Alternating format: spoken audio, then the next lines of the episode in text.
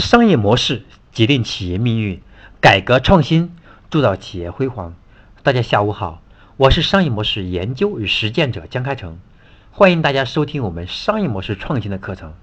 我们每周三和周五下午五点半准时更新，每次更新一讲。今天我将跟大家分享的是第三十讲：寻找蓝海市场的十大方法。我们都知道，一个企业。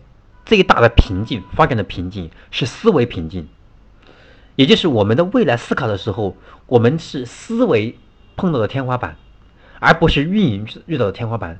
如果运营遇到的是天花板，我们有很多思维新的思维去解决。但是如果思维遇到了天花板，这个时候我们发现，我们明知道前面的路可能是蓝天碧云、蓝天碧海，但实际上我们走到一半的时候，发现走不下去了。因此，我们如何从现在这个社会当中充满血腥味的红海市场当中去寻找蓝海市场，就变成了我们企业未来能走多远、能否持续化发展一个最核心的一个能力。那么，今天我跟大家分享的这个寻找蓝海的十大方法，希望能够帮助各位企业、各位创业者能够突破我们的思维瓶颈，去发现新的商机。那么这十大方法分别是：第一个方法，这是我们常听到的一句话，这个产品应该存在。很多时候我们容人容易啊，对自己非常不自信。我们总认为是什么呢？我们总认为，哎呀，聪明人比我们多多了。我想到的别人都能想得到，我想做的别人都做过，也没有看看到谁做成功。其实这个产品可能不存在。我们应该深入的调查。调查一下，我们再做判断。因此，这是我们的，这是我们的第一个方法。这个产品应该不存在，我们要把应该去掉，要确定这个存不存在，我们要通过数据调查分析报告才能判断出来。因此，我们说如何提升我们企业的洞察细微线索的能力非常重要。OK，这是第一个，这是这个第一个方法。第二个方法。呃，就是这种顾客的经验，不该费时费力又费神。其实很有可能呢，这个这个很有可能不是这样。那么其实怎么来讲，一个顾客的不满意，一个顾客的不满，其实真的是一个商机的有效指标。所以第二个第二个线索是把客户的抱怨，把它进行反思，这是我们说的发现蓝海市场的。第二个策略就是整理客户的抱怨，去把客户的抱怨进行数据分析，去把客户抱怨最多的那条拿出来，是不是我们的产品本身确实有缺陷？可能同行都有缺陷。如果我们把客户把客户的反映的这个问题把它梳理出来，很有可能这就是一个新的蓝海。这是啊第二个策略。这第二个策略大家记住一句话：客户的不满。也就是顾客的抱怨是很严重的，对企业是警告。同时，如果企业很真诚的去解决处理客户的抱怨，往往可能发现一个新的机会，一个新的商机。这是啊，第二个，这是第二个策略。那么第三个策略呢，是什么呢？就是一个资源利用的评估。其实对我们企业来讲，有些资源的评估。被低估，是因为只有少数人能够看见它的潜力。每当每当我们平常看到的人是一个很常见的一个表情的时候，只有某些人看了会很惊喜，很多看的时候可能会有新的发现。因此，第三个策略，我们要去整理我们企业现有的资源库，把我们现有的客户资源，把我们现有的技术资源。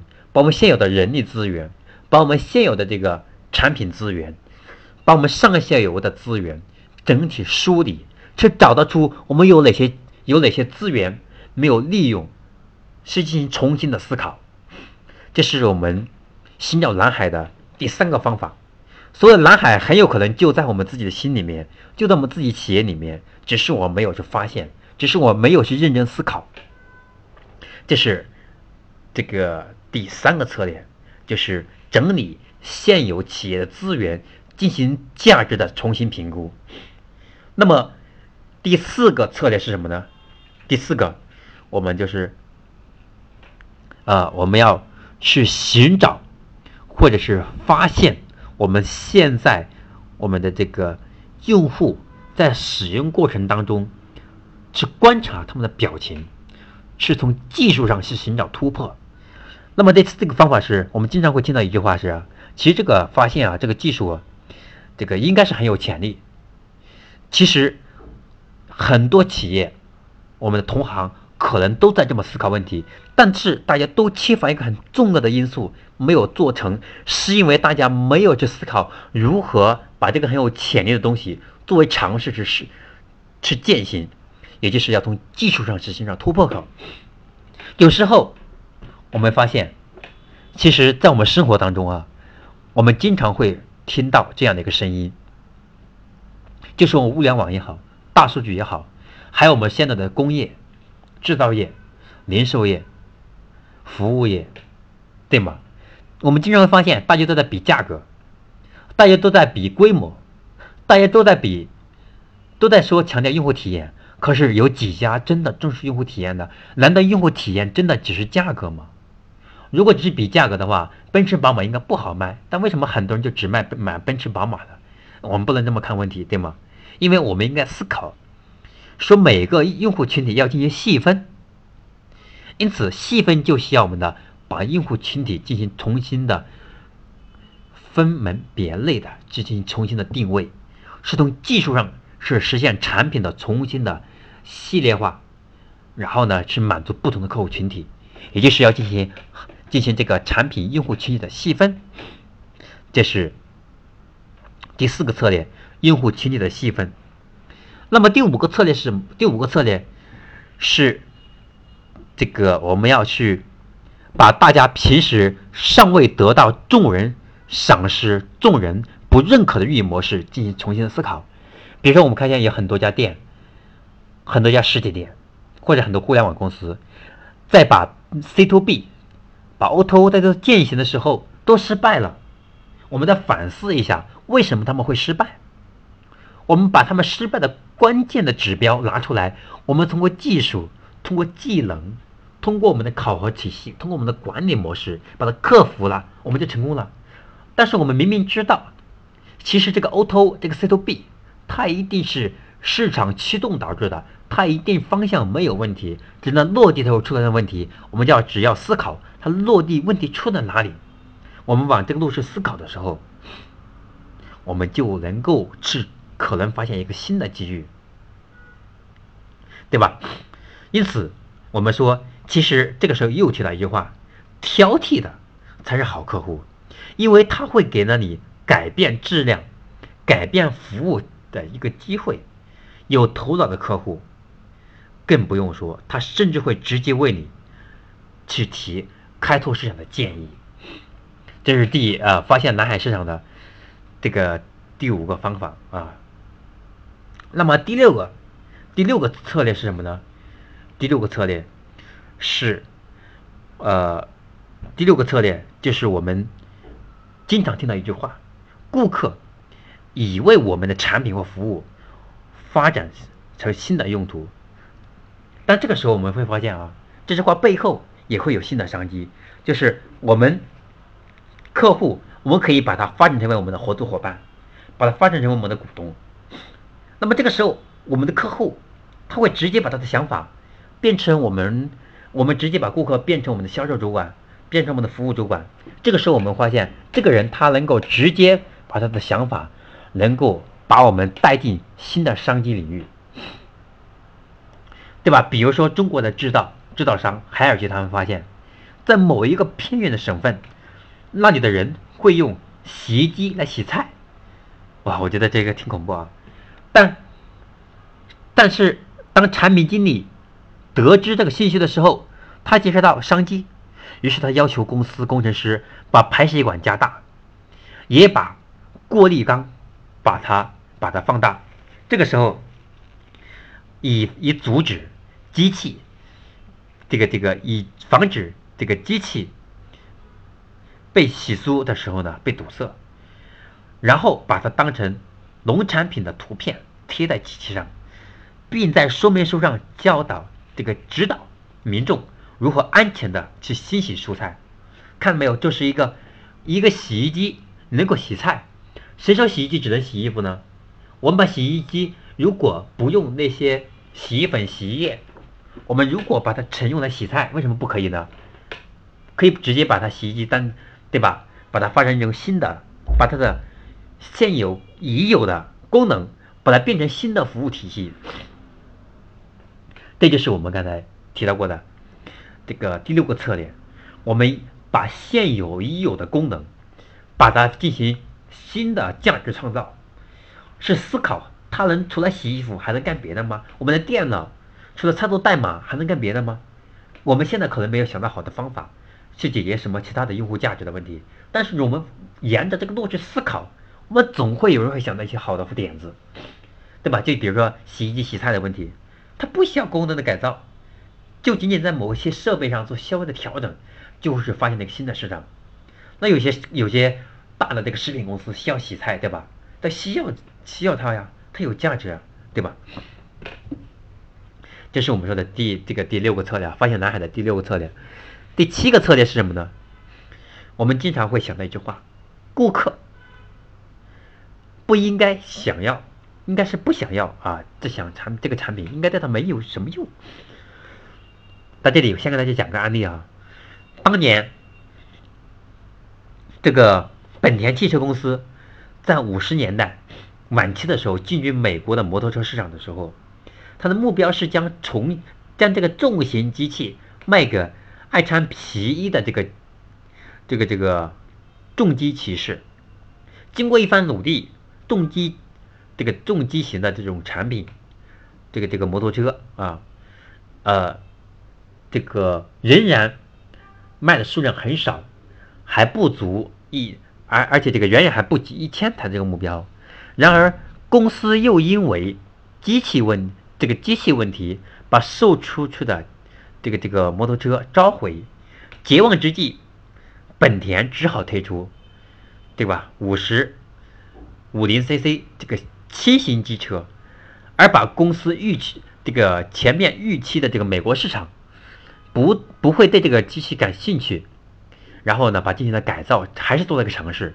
没想到这款新型机器卖的非常好，本田这时候才意识到自己开发了两轮的摩托车的新市场。因此，我们讲，其实我们只要把我们现在遇到的问题，把它沿着解决问题的思思路方面去走，我们就能够发现新的商机。那么，这个时候。我们就能想到的，就能想到一个问题。很多时候，我们产品，我们的产品，很多时候是按照我们自己企业的战略方向去做的产品，但是市场不一定需要。因此，我们的第七个策略就是，第七个策略就是按照市场的用户的需求和现在竞争对手的数据，去反思我们现在产品的创新。方向，让竞争对手去给我们提供创新方向。这个时候，我们做差异化，我们就能够去发现新的蓝海。就是以本田汽车为例，那么第八个策略，还是以故事按以故事的方式跟大家去引引起大家思考。这个我们都知道，现在患糖尿病的病人很多，对吧？那么很多病人呢？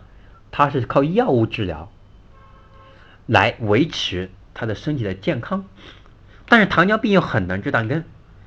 这个时候，就有人发现，其实我们的中医可以通过食疗就能调就能调理，不需要用西医的方式，不需要通过这个这个这个不需要通过这个这个这个其他的对身体有有一定刺激和伤害的西式方法。那么过去我们会认为，这个糖尿病都只能通过吃药，都只能通过，对吧？这这个针灸等等类似这些方法，大部分人都是这个这个对吧？都是以为是这样的一种方式，但是就有一个，就是有一个中医，他发现糖尿病能够有很好的中医的治疗方式，能通过食疗，能够通过身体的调理的方式，也简称为中式调理，也给一些很很多这个有糖尿病的患者，既能让他们不那么痛苦，同时还能让他们用正常的方式，用调理啊、作息呀，还有这个饮食啊等等，配合一些这些方式。然后也能够把他病情友好的调理，甚至解决掉，是把它治好。因此，这是我们啊第八个策略。第九个策略呢，是我们要从这项产品或者服务在别的地方适不适用，用这种思考问题的方式，也能去发现一个新的蓝海市场。在这里给大家分享一个案例啊。我过去我看过一本书，跟这个案例应该是跟这个案例哈是能够有效的融合起来，引起大家的思考。在九十年代初的时候，瑞典有一名有一名这个有一有一名学生，因为要到美国去求学，想要是用要想要这个租用这个这个仓储仓库来存放自己的东西，但是却发现当地的。自助仓库都满了，于是他开始研究，在美国已经非常盛行的仓库租赁业，结果发现了一种高租金、低流动率、运营成本极低的运营方式。当时的欧洲并没有人去经营或提供这种自助自助仓库，于是他找来他的学校的这个一名同学一起一起这个与一家。规模较大的公司合作开发了这种新的模式，最终把这种最终把这种自助仓储的服务体系做得很好。这些公司在美国做得很大，当然啊，这个也是一种也是过去的一个我们的一个案例，能够和我们这个第九个策略，就是这项产品或者服务在别的地方的用途，也就是这个产品有没有别的人可以用。这是第九个，那么第十个策略是什么呢？第十个，啊，就是我们这个产品、服务是不是该这么挣钱？从模式上做调整，也能发现出我们新的商机。那么这个时候我们会在思考啊，当时就像阿里巴巴一样，它最早的时候它是做黄页，那么它的黄页做到一定的程度啊。因为黄页最说白了，黄页是卖广告。那么卖广告卖到一份上，发现啊，很多人他知名度是高的，但他销量没有太大的提升的时候，开始我们开始，对吧？阿里巴巴就开始在网站上给他们去成立了一个 B to B 这样的一些帮他们销售产品的这种网站。然后当大家啊在 B to B 上做的很好的时候，又发现 B to B 服务的是什么？都是一些批发商，都是一些工厂等等，都是。这个这个都是做做这个这个，呃，都是做这个批发类的。那么这个时候，阿里巴巴开始是思考能否给我们的这个企业，除了去提供他们的品牌塑造这种渠道之外，还能帮助他们去帮助他们去解决这个产品销到国外的问题上。因此，他们开始走国外市场。就不仅仅专注于国内了，开始走向国外了。因此，我们说，我们要考虑到通过模式，不通过技术，不通过市场的变化，通过模式的变化，也能去找到一个新的蓝海。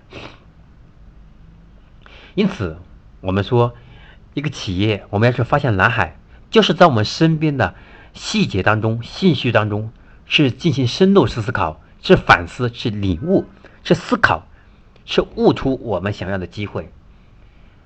只要我们平时把看到那些很平常的信息、很平常的案例进行过滤、进行思考、进行升华、去实践、去挖掘，我们就能去发现新的机会。